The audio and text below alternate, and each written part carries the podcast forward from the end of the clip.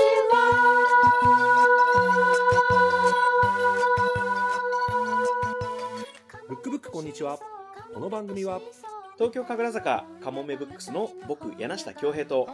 札幌北18条シーソーブックスの陣照也僕たち2人の書店店主が毎週水曜日に自分の好きな本のことを話す30分のポッドキャストプログラムでございます柳下さん、よろしくお願いしますよろしくお願いします。いやー、仁さ、うんんはいはい50回ですね。 50回来ましたよつい になんかお互い来年はいろいろと、来年とかもう今年か。はいはいははいいろいろ動きそうな年になりそうですね。いや本当にもうなんか根がもうポジもひっくるめてもう前進するしかないんだなっていう腹をローリングストーンズ。ローリングストーンズですももううロローーリリンンググスストトーーンンズズののごごととくく転転ががっっててこうぜっていう感感じじでですすねね本本当当ににあの、ローリングストーンズって、あれ、うん坂道を石が転がってるイメージじゃないですははかは。い、うんうんうんうんでも、実際に雪山に雪玉が転がってますよね。どんどんどんどん膨れ上がってくやつですそうそうそうそうそうそう。 なんか、いろいろ身動きが取れづらくなってったりとか。いやーまさにだななんかシンプルなローリングストーンじゃないですよね、ローリングストーンって意外に。そうですね、ええシンプルなんかじゃないですよですね。こ れが世界。これが人生。 2023怒涛の年になりそうですいや、いいですね。ブックブックこんにちははい、今回は早速、お便りのコーナー。始まりますよあのーご迷惑をおかけしておりますが、年末年始なんかにもですね、お便りをたくさんいただいておりまして、はいはいはいありがとうございますはい、いや、本当にありがとうございます。通常でしたらですね、申し訳ないけど2ヶ月後に読んでも、あの、そんなに差し障りないんですけれども、うんうんで年末年始とか時事物はですねやっぱりこう賞味期限というか消費期限みたいなものがあるような気がしてですね、はいはいはいまあ、今回の「ブックブックこんにちは」ちょっとお便り多めで行かせていただこうかとはい思はわいせていただきます、はいでは1通目2022年12月26日という年の瀬にいただきましたうんリリーケさんからのお便りですおいつもありがとうございますあ本当にありがとうございますこんにちは新潟のリリーケですいつも楽しい配信をありがとうございますかねてより本について疑問に思っていたことをお便りしますごくごくたまにですが本を読んでいると誤字脱字を見つけることがありますうんうんうん あもうなんか心穏やかじゃないですねもうドキドキします。矢田さん。ドキドキしますはい、 えーこういう時一読者としてはどういう反応をするのがベストなのでしょうか、おおなるほど。うん。重版される時に治っているといいなと思うのですがうんうん出版社などにお伝えしてもいいものでしょうか、うんうんうん。でも素人がそんなことをするのはおこがましい気もします誤字を見つけた時の気分は決して間違いを見つけてやったなどという上から目線ではなくああ美しい宝物を発見した気分になります、うーん。うん、その気持ちもわかるなうんうんうん。ぜひ。柳下さんと仁さんのご意見を伺ってみたいですというなるほど。これはもう、柳下さんの専門領域のお話ですよね。いやあうあ、んありがとうございます。ちょっとあの、うん生意気ですけれ ども、まあ、出版をですね、あの、便宜的に代弁させていただいて、はいはいはい。お答えさせていただこうと思いますね。まあ、書き手半分、読み手半分なんて言ったりしますけれども、うんうんう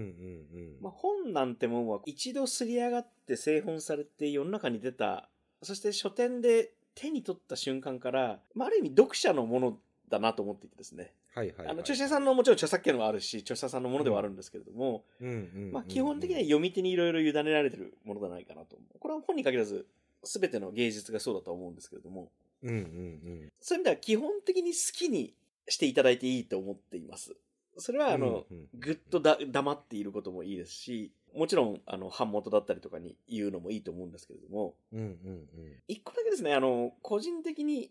まあ、出版界をちょっとあえて代表させていただいて、ちょっとだけ僕の気持ちを言うとですね、聞きたい聞きたい。うん。間違いがあったぞと、この本に。うん。っていう時にですね、ツイッターとかでですね、うんうん。書くのは、もちろん個人の自由なんですけども、好きにすればいいんですけれども、 うんうんうんうん。できればね、やめていただけると、なお嬉しいなという、ちょっと控えめなお願い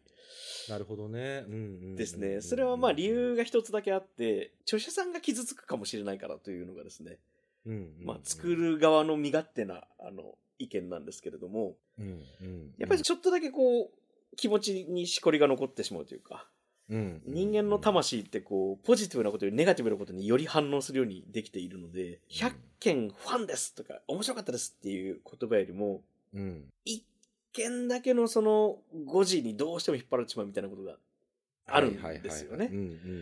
んうんあ、これ、あの、歯切れ悪いな、やっぱちょっとこの、ゴチ脱字の話って こう、心が痛い。間違いはそもそも、あの、読み手には何の責任もないので、うんうんえー著者さんがそもそも書いた間違いかもしれないですし、うんそれが編集が直した、あるいは直し損ねた間違いかもしれないですし、うんうんうん高越、構成高越がもちろん見落としてしまった間違いかもしれないですし、うんうんうんうんうん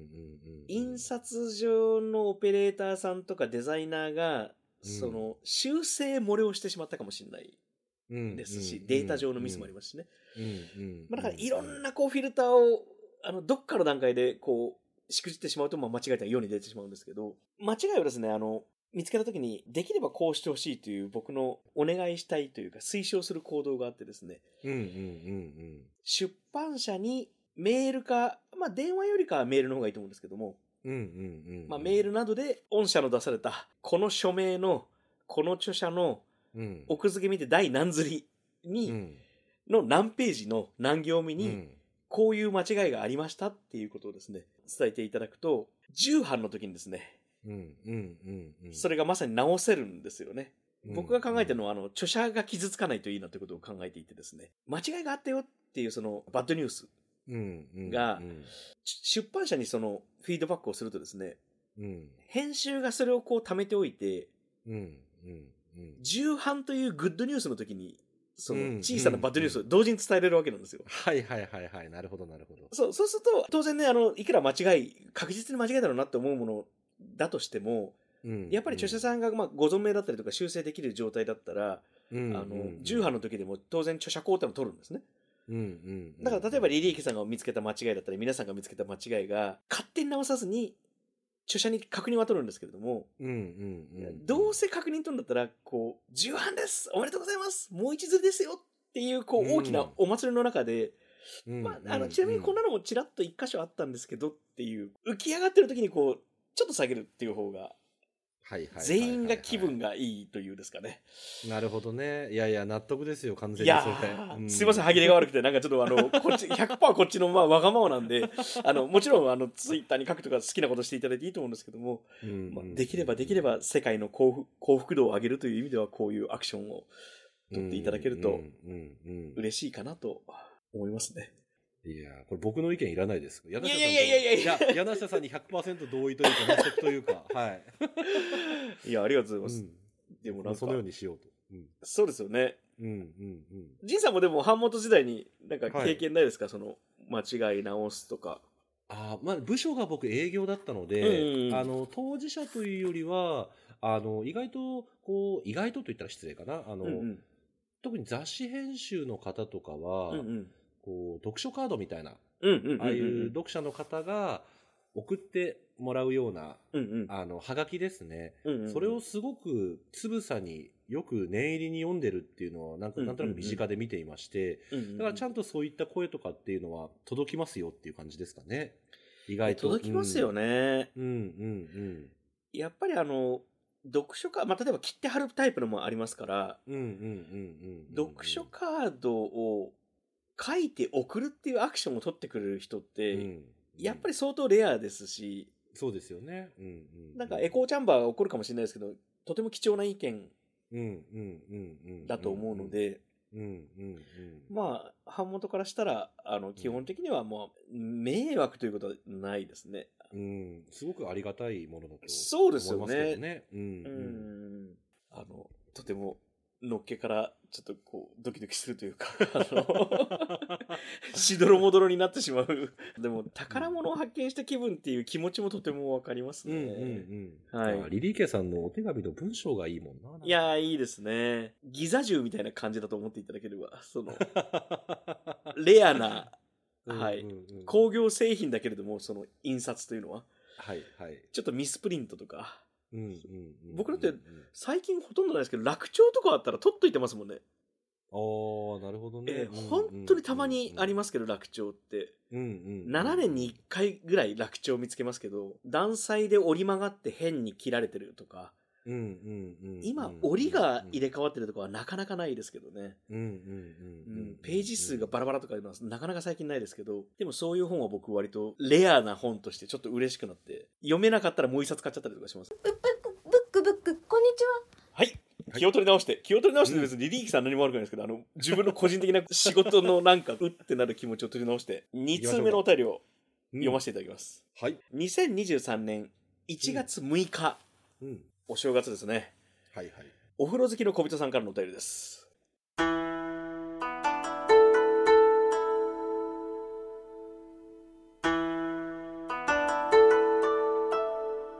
明けましておめでとうございますおめでとうございます。お願いします。今年もよろしくお願いし染之助染太郎ならぬ陣と柳下でございます。ます何にも回ってねえっす首も回ってねえっすお正月らしい音楽での更新走り染めのランニングしながら聞きましたうんさすがだなおいやすごいですね走り始め走り染めのランニングをしながら。らブックブックを聞いてその後お風呂入るわけですよね長めのお風呂に入られるんじゃないでしょうか。いや、すごいなあさすが、ぶれ、ぶれないなあお風呂好きの小人さん。 そうですね、今年、うさぎ年、えー我々はお正月一発目にうさぎが出てくる本をおすすめしたんですけれども、まあ、その時に、ううんうんさぎが出てくる本と言われたら、絵本ばかりが思い浮かびました。うん。うんうんうん。ああ、名著。白いうさぎと黒いうさぎ。はいはい。僕、逃げちゃうよ。うんうん。これらはよく読んでもらっていました。うんうんうん。白いウサギと黒いウサギは実家のある道東の小さな町の保健師さんが私たち親子を気にかけて我が家にプレゼントしがてら訪問してくれた時の思い出の絵本です。うへえ。ーん美しいななる。ほううんん。うんうん。ウサギといえば小学校の中庭に飼っていて勝手にお世話係に熱を上げていたこともありました。うんうんうんもう先が長くないと子供ながらに感じたうさぎさんを穏やかに見送りするために友達と代わり番こにさすってあげるのが使命だと思ったりしました。すごいな、この話。その失われゆく体温は何度も思い出す思い出です。新年とかお正月とかって区切りだったり、久しぶりの家族と過ごしたりするからか、生きることや死ぬことについて考えやすいのかもしれません。うん。うんうんうん。お二人は生や死や命について思うとき、読みたくなる、思い出す本はありますかうん私は、エリザベス・キューブラー・ロスのダギーへの手紙を思い出したりなんかします。うんうん寒い日は、寒い日が続いて、お風呂がより恋しい季 節です。暖かくしてお過ごしください。ありがとうございます。ありがとうございます。これ、夏は夏でお風呂がより恋しくなったりするんでしょう ね。そのい、や汗かくそうですね汗かいて、汗を流したいって。いやー、うんいやいや、すごいな。す子供の頃にそういう生と死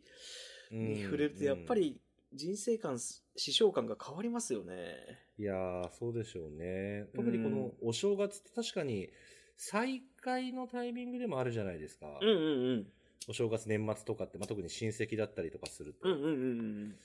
そうなるとやっぱり、あー、何年ぶりに会って老けたなーとか、うん。うんうんうんうん。ずいぶん綺麗になったねとか、いいろいろなん、かね、再会のたびにこう、思うことあるんでしょうけれどうんも、うんうんうんうん。やっぱ時の流れ感じますしね。そうですねやっぱりうん。詰まるところ、まあ、生とか死とかをちょっとこう考えるというか、うんうんうん岸岸方、これから進む道のことをちょっとやっぱり考えが及んじゃいますよね。うん。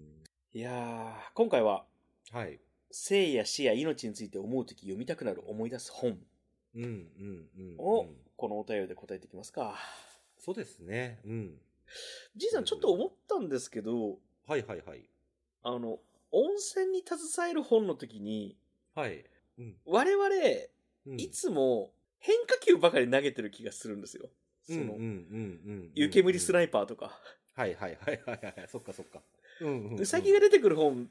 とかも、うんなんか若干我々変化球だった気がはいはいはいはいしていて、うんうんうんなんか、いつも時速80キロのナックルボールみたいなの投げてるわけですよ、その。はいはいはいはいはいはいもっとこう、真ん中にこう、うんミットの真ん中にズバーンとこう160キロのストレートを投げるみたいな、うんうんうんうんしそういう選手を我々あんましないですね。てなかっしてきてなかったかもしれませんねそうですね。ちょっとまっすぐ放ってみたいかなでもやっぱりそう、そう、そう、そうですよね。そうそうそうとかなっち ゃった。癖なんですかね、この我々変化球ばかり投げて、そんな変化球とも思ってないですけど。いやーそうですねちょっとでも今回うん。上げてる本なんかは割とうんうん直球のところ、放れてるんじゃないかなって僕勝手に思ってるんですけど、どうでしょうかねぜひどう、だじゃあ、ジンさんから、いいですかはい、お願いします。いや、あの、これはもう皆さん結構こう、教科書とかでも読んである、読んだことのあるであろう名作っていうところで、あの、人口に解釈している小説だと思うんですけれどおも、、ストレート。はい、ストレート、うん、今回はもうストレートに、木の先にて、ああ、 はい、しがらわや先生。はい、志賀直哉先生、新潮社から文庫になってますね。うんうんうんうんうん、うん。これは本当にもう生と死の、あの、が根源にあるテーマなんじゃないかなって気はしていて、うん、うんまあ、初っ端から確か冒頭、山手線の列車に引かれて、うん。なんか療養するっていうところから確か始まって、はいはいはいはい。で、療養先で、ね、ネズミと、死にかけてるネズミと出会ってこう、考えを巡らせたりとか、うんうんうん。ヤモリと、を見て思うところがあったりとか、うんうんうん。まあ、その小動物を通じて自分の死とか生きるってことをか考えを巡らせるっていうとっても静かなうんうんうん。ずっとない、もう本当に詩小説ってそいううです本ですねけ。れども、なんかこれは死っていうものひいてはそこからあぶり出されるこう生きるっていうことについて結構考えるようななんかね心が静かになるような感じがあってう読むと。ん。うん。これはなんかこう、生や死、命っていうことを思うとき、まあ、すごく短編なので、ちょっと読めると思いますし、本当に高校生、中学生とかでも読めるような内容なので、うんうんうんうん。全世代に割とお勧めできるかなと思うんですけれども、一つちょっとこういった、これは結構直球なんじゃないかな、どうだろう。やさん、はいどう思われます真ん中です。真ん中ですよね、これ真ん中判定で出ますよね。はいあ、よかった、よかった。今、バシーっていう音聞こえましたもん、ミットの。よかった。 いやうーん、いいですね。あの、やっぱりその関西の城崎うんうんうんうん。に、僕2回ぐらい行ったことあるんですけど、ああ、そうですか。うんうんうんやっぱこの小説読んどいてよかったなと思いましたもん。うんうんうんうん、ちょっと北海道からだとね、結構遠い、あの、そもそも、まあまあ行きにくい場所にあるので、えええええええあの、関西の人でも、ちょっといい意味でよっこらせがある場所なので、うんうんなんかあの隔絶されたところで、うん哲学的になってしまう気持ちというのがすごくわかる。はいはいはいはい場所でしたねなあいやでもなんかこう結構僕でも初めて読んだ時割と衝撃がだったのが、うんうんいきなり列車にひかれて生きてるんだとかそういうのもちょっと思ったりしましたよねなんか当時は まあ今回ちょっとこの一冊をちょっと選んでみたかなはいはいブックブックこんちゃん柳下さんは僕うん僕ね、選んでからこれ直球なのかなってちょっと反省をしたんですけど、はいはいはい火の鳥、手塚治虫さんのいや、バシーンって聞こえてますよ、ミッドのお聞こえてますかね大丈夫ですうん、聞こえてます。火の鳥復活編ににしようと思います。これもね、いきなり電車に引かれるじゃないですけど、冒頭、ビル10階ぐらいの高さからひ主人公がバターンと落ちてあの死に、かけるんですよ。で、これ未来の話なんですね。うんうん SF なので、うんうんうんうんうんうんで、そこではそのサイボーグ化っていう技術がもう医療の中で発達していて、脳みそも含めて全身を擬態化するんですね。そのロボットに、うんうんうんアンドロイドかにしていくんですけども、まあその時に主人公が世の中の見え方がガラッと変わってしまうって、もう物理的にガラッと変わってしまうっていうところから始まる物語なんですけど、人間とか生き物、生物というその生から、うんロボットという無生物、その間を行き来するというテーマだったりもするので、うんあの、とても、またね、もう一つ、あの、並行して大きな、あの、話が、ロビタというロボットが出てくる話が流れていくんですけども、これがこう、折り重なりながら、生死についてずっと読める本なので、僕にとっては直球、吸血鬼カーミラとかそういうのも考えたんですけ ど、その、それにい比べたら変化球じゃないなと思うので、やでも柳下さんなんかすごいあの SF をよく読まれるじゃないですか。 はいはいはいはい。でそうなってくるとやっぱりこう人間、まあ、命の、うん人間としての定義とか、うんうんうん命の定義とか、やっぱそういったものにこう、それこそアンドロイドと人間のはず境目でこう揺れ動く主人公とか、そういうのって結構あるじゃないですか。ありますね。うん、なんかこう、今、それは本当にこう、また生命倫理みたいな話にもなってくると思うんですはけいど、はいはいはい。その辺とか、やっぱり考えるきっかけになってきますよね。なってきますね。うんあのう、ん最近見たアニメーションで、2022年のアニメなんですけれども、地球外少年少女っていう全6話のアニメがあるんですね。はいはい。ネットフリックスとかで見れるかなそれもね、とても、あの、生と死、生と死というよりかはなんか、うん生命の倫理についてかもしれないですね。うんうんうんうんなんか AI が発達し、あ2045年が舞台なので、シンギュラリティが起きてる時代なんですけれども、はいはい。その中であの、進化した AI がうん。人類と人間の区別がつかないんですよ。まあ、もっと言うと、うん。人類という概念は理解できるけど、うんうんうん。子としての人間という概念があんまり理解できてないっていう AI という知性が出てくるんですけど、うんうんうん。なんかその感じもね、すごい無生物と無生物うんうん。を行き来してる感じがひしひしとしたので、うんうんうんうんうん。なんか SF は割とそういう話の方向、あ、SF かまあ純文学ですかね。はいまはいあそういう話の、やっぱり人間とは何かの方向だったりしますね。うんうんうんうん。まあ、新種でも生物と無生物の間っていう名著もありますけどね。ああ、はいはい。ありますねえうんえはい。今日は3通いきます。じゃあ、お便り、えー、3通目ですね。はいこちらは、2023年の1月の12日に届けられたお手紙でございます。柳下さん、仁さん、ラジオネームつけてください。 谷翔吾さんからのお便りですね。 本名言っちゃった。なになに本とは関係のない内容で恐縮なのですが、ほうほう柳下さんが山岡屋のツイートをしているのをお見かけして、つい嬉しくなりお便りを送らせていただきました。ありがとうございます。僕のおすすめメニューは、味噌ラーメンかっこ690円です。 うんうん味噌ラーメン山岡屋の味噌ラーメンでうん。も、あー特製味噌ラーメンでもなく、レギュラーの味噌ラーメンの甘みがとても気に入っています。あー、忙しくなってきたな、これ。矢田さん大丈夫です。や山岡屋は、あの、まあ、僕も大好きですけど、最後の手段として、あの、常に、あの、いてくれますから大丈夫です。確かに確かに。忙しくしなくても大丈夫です。確かに。自分が高校生だった2006年頃、うん山岡屋南二条店はライブハウス、クラブカウンターアクションの向かいだったこともあうんうんり、うん。モヒカンや病ジャンのお兄さんたちがへーラーメンをすすっていた記憶があります。はあ。 2010年代になると、そういった光景を見なく、見かけなくなり、現在はカウンターアクションもう移ん転してしまいましたが、うんいつ頃から変わっていったのでしょうか。まうたんうんう、んその辺の2000年代、札幌のカルチャー流星について読める本やジンがあれば知りたいです。なるほど。なる、これはまあ、一応僕がに当てられてると思っていいですかね、これ。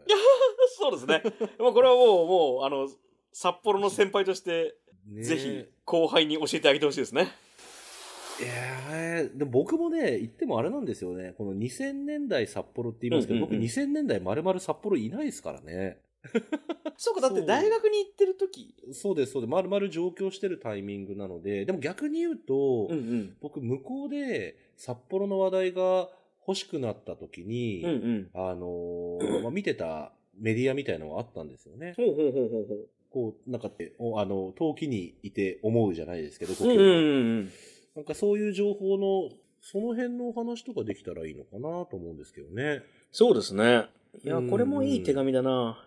とりあえず、ラジオネームからいきますか。そうですね、ラジオテーマ行きましょ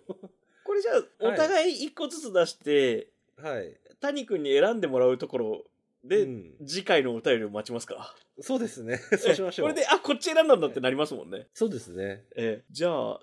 仁、い。さん何にしました僕もサクッと決めて、ええ失踪するハイハット。これ早かったですよね、人生考えつくの。もう、谷くんはですね、うんあの、音楽を作る人なんですうね。んうんうん。それで、彼が、まあ僕らと同じように、ポッドキャストのラジオで、うんうんシャトルラジオ、我々はいゲストに出たこともありますけども、はいはいはい。はい、弟の拓郎くんですとか、うんうんハラちゃん、みんな大好きハラちゃんとかが主催してるラジオ番組があってですね、はい。それの確か BGM を、うんあの谷君が作ってたはずなんですよはいはい。そのね印象がねハイハットがすごい疾走してるちょっとこう青春な爽やかなロックみたいなギターロックみたいな感じの曲だと思うんですけどそれってあれですから、あの、チャカチャーン、チャカチャーンってやつあ、はいはいはいはいはいはいはい。この疾走感の谷君なるほどね音源いろいろまとめて聞かせてもらったとかそういったことは今までないんですけど、うんうんうん聞いてみたいですけどねなんか僕はあの印象があるからちょっとこう若さの疾走というかなるほど。明日なき暴走というかなるほど。っていうにはいい年だと思うんだけどいやいやいやいやいや、めっちゃいいですよ。最近札幌に帰ってきて、 そう札幌市民になった。山下さんは僕ね、シフトコマンドライトアロー です。これね、これそうショートカット機あの僕も彼がなんか音源を作るイメージがあったので、ただこれ環境によってはもしかしたら僕はガレージバンドで編集をするんですけど、はいはいはいもしかしたらオーディションとかだと違うかもしれないのでこれはもしかしたら谷君の好きなよく使うショートカット機を当ててもらえばいいんですけどはいはいぶつ切りしたその音の塊リージョンをまとめてくっつけるときにシフトコマンド、右矢印をこうカチカチしてるんですねはいはいはいはいはいはいだからシフトコマンドライトアローさんです別にコントロール Z さんでもいいんですけどいいですねあとこのショートカットキーのペンネームとかラジオネームってなんかいいな しかもなんかありそうっていうかええそうありそうですよねラジオネームっぽいですよね、ちょっと本人が出てる感じをラジオネームにあの話一回変えるんですけどはいはいはいはいよくそのラジオとかで「オーバー・ザ・サン」の中では、リスナーのことをご助会って呼んだりとかするじゃなはいいですか、はいはいはい。はいうちらもそれ欲しいですね欲しいですね。ちなみに確かね、大泉洋のファンのことをええ、彼は子猫ちゃんって呼んでた気しますね。何ちょっといい意味でいやらしいとこが出てますね出てますね。 で俺多分ジャニーズのファンだったらそれぞれのあるはずですね。うんリトルトゥースとかありますよねはいはいはい。なんかそういうの欲しいなブックピープルみたいなそういうの欲しいなああ、いいですね。ちょっとこれ募集してみません、なんかこれ募集しましょうそうですそうです、うん自分たちこれ自称ですからね。送ってきてほしいですねいっぱい今年中にこれが決まるといいないやー、嬉しいなそんなことになったら。はい本筋に戻します、はいはい。僕この手紙の中で自分が高校生だった2006年頃ってはいはい、はい。文章あるじゃないですか、うんうんうん。これちょっと。声に出して読みたい日本語の一つですね、ああ、そうですね。うんうんうん自分が高校生だった何年頃で書き出すのっうんてうんうんいい文章だな、一気になんかいろんなもの浮かびますね。きっねと吉田戦車さんの漫画で何を言っても高校2年生の夏って答えるキャラクターがいたけどああいう感じだな、はいはいはいはいあじゃあそんなわけでジンさん、これホームタウンなんでそうですね。僕の方から、そうだな。そう、さっき言ったように僕は2000年代はまるっと札幌にいなかったので、うん主に情報源はインターネットだったんですようね。ん、なるほど、まだ、ミクシーとかが華やかな頃ですね。うんその中で、本とか人ではないんで、まあそれもちょっと後であげようと思うんですけれうどんも、うんうん、まず一番こうよく読んでいたのが、札幌ライフっていうう、んこれウェブメディアうんうんうん当時多分各地にいろんなこうウェブメディアが勃興し始めてた頃なんじゃないかなって気するんですよ。柿城くんが書いてたのもこの頃かもしれないですね。そうかもしれないですね。あの、うヒんップホップの記事とか書い書いてたのってこの頃と重なったりするのかなもしかしたら。今はもう見れないメディアなんですそうなんですよ。今もう、さっきちょっと検索してみたんですけど、うんうんうん出てこなくてですね、まあ、こういったちょっと古いサイトの見方みたいのがなんか、ね、はいはいはいあるっていう。そうですね。僕、うんあの、校閲の仕事でよく使うのは、昔のサイトの記事とかが引用になった時に、うんそれがもうサーバーから消えてることってまあまああるわけですよ。うんうんうんうん。その時に、アーカイブ .org っていうですね、うんうん、海外のボランティアの人たちがやってるウェブサイトがあって、うんまあ、アーカイブ .org で検索していただくと、そういうサイトが出てくるんですね。まあ、そのドメインなんですけど。うんうんでそこにですね、要するに、2002年ぐらいぐらいから、うんうんロボットがウェブ上をクロールして、うんうんうんうんうんただただ世界中のウェブをアーカイブし続けるっていう。うんうんうんサイトなんですようんうんうんで、そのアーカイブ .org に行くと、検索したい窓があるので、うんうんうんそこで札幌ライフっていうのを調べてもらうと、うん昔の不完全な、だから広告とかは当然消えてるんですけれども、うんうんそれでもテクストは読めるので、まあ、うん今読もうとしたらそういう手段を使っていただくのがいいかもしれないですね。今あの開いてみたらお見つかりましてですねただやっぱり後半の方かなこのウェブメディア自体は2004年ぐらいから4年か。 2016年ぐらいまで形が変わりながらこううんうん続いてたウェブメディアだと思うんですけれども、うんうん。ちょっとももしかしたらちょっと年代ちょっとずれがあるかもしれない違ってたら知ってる方がご指摘いただければと思うんですけれど、まあこのサイトで札幌の地元の洋服屋さんとか、うんうんそういったものをこう紹介してる本当にまさに友達が友達を紹介するっていうような成り立ちのえあのそういうサイトで、そこに、かつて、あの、うまあ、いろんな人がそこにブログを寄稿したんですよね。町の有名人みたいな、古着屋の店長の方とか。えで、町では有名な人っていうのがいろいろ書いてたんですけど、その中に、あの、直近ゆきとしの、なんとかコントかっていうね、まあ札幌の DJ の人とかアーティストの人とかにこう、インタビューをするコーナーがあったんですよ。ええで、そこには本当にこう、普通じゃ絶対聞けないようなえ、うんうん。あの、その直近ゆきとしさんってインタビュアーの方が、今まうんで、あの、もう、結構大先輩の年齢になる方なんですけうれんうんど、うんうん。まあ、その人が昔からこう遊んできた、その人脈でこうできているインタビューだから、なかなかこう表に出ないような話とかがそこで聞けて、へーっていうふうに興味深く、あの、遠く札幌を離れて東京からそういうのを読んで、札幌への郷愁を募らせてたって記憶がありますね。いやー、まさにこの時代ですね、じゃあ。うんうんうん。まさに多分2000年代、その2006年とかうんうん2007とか、それぐらいの時代だった気がしますね。ええうんあ、クラブカウンターアクションっていうのはいはいはいはもい、今も札幌市内にあるんですよね。今は、あの、すすきのに飲み屋さんとして営業されていて、でえ今え度またツイッターで再開するっていうような、おおあの、ニュースがちょっと上がってたので、ええ多分周りの人たち、ファンの人たち、仲間の人たちは、すごいこう、握り拳して待ってるんじゃないでしょうかね。いやー、いいなー。いや、すラごいイブなハと思いウまスす。、いいっすね。うんその、うん復活するってかっこいいな。いや、ですよね。いや、なんかうん僕も、カウンターアクション自体は、僕はなんかどっちかっていうと結構遊び場がクラブの方で、うんうんあの、カウンターアクションももちろん何回か、あの、行ってはいたんですけれど、うんすごく足しげく通って店員の人たちと顔見知りになるような回数では行ってなかったんですけど、うん。ええやっぱりカウンターアクションがあった、たぬき工事、あの、1丁目、2丁目の界隈のあの空気感とかやっぱ覚えてますし、谷くんが挙げてる病者のお兄さんたちがラーメンすすってるとか、店の前にタムロしてる時の雰囲気っていうのはすごくやっぱり印象に残ってますよね。ええそしてその当時から山岡屋はあったんですね。山岡屋はずっとありましたね。 よかった。去年、山岡屋のツイートを連投した時にフォロワーがちょいちょいちょいちょい減ってったんです けど、よかった。このお手紙のために。強烈なファンが一人獲得できました。そうですね。なんだかんだ山岡屋やっぱみんな食ってんだなって思いました。やっぱり通過してますよね。ブックブックこんにちは。ちょっと僕もあの一冊だけ、もちろん札幌の人間でもないし、当然2000年代の札幌を知ってるわけでもないんですけれども、うんうん。そしてちょっとね僕あの楽しみにしてた本まだ発売前の本なんですよ実ははいはいはいはいはい。あと2ヶ月、えー2023年の3月に確か発売される本でなんですけけどサカナクションの山口さんが初めての短調を今度出すんですねど。へえ。それが「言葉僕自身の訓練のためのノート」という本なんですけれどもうんうんうんうんうん。 2001年から2006年までに山口さんが書かれた言葉を集めた本なんですよ。はいはいはいへえ。だか、ら、あのー谷君じゃなくて、シフトコマンドライターローさんの、うん、うんその当時のカルチャーについて書いてある本ではないんですけれども、うん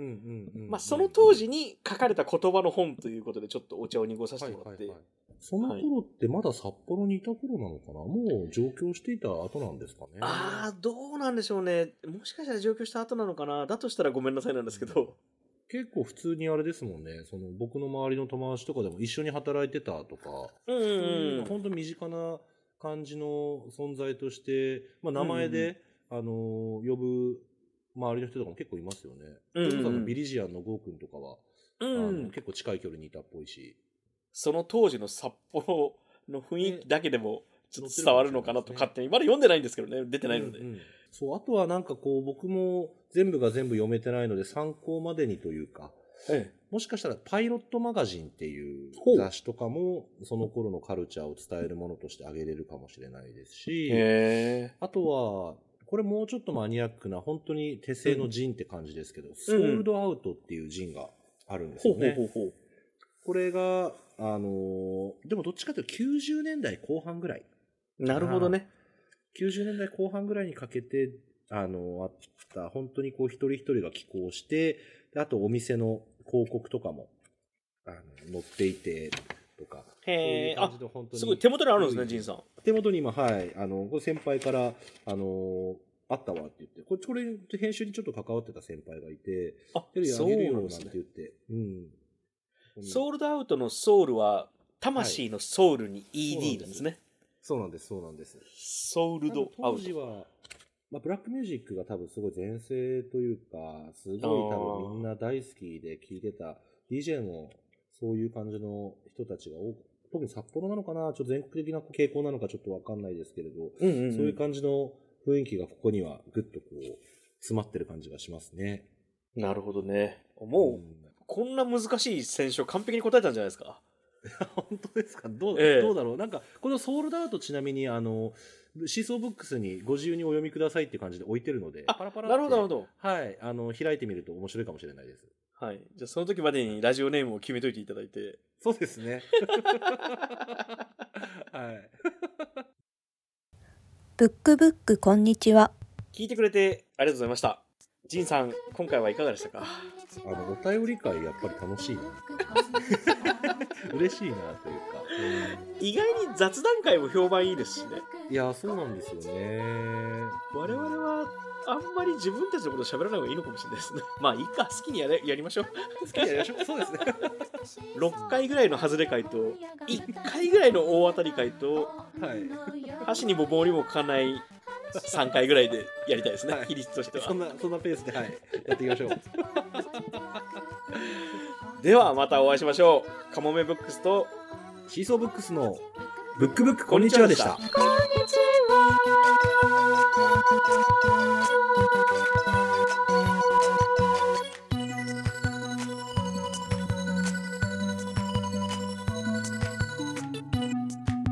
ブックブックこんにちはは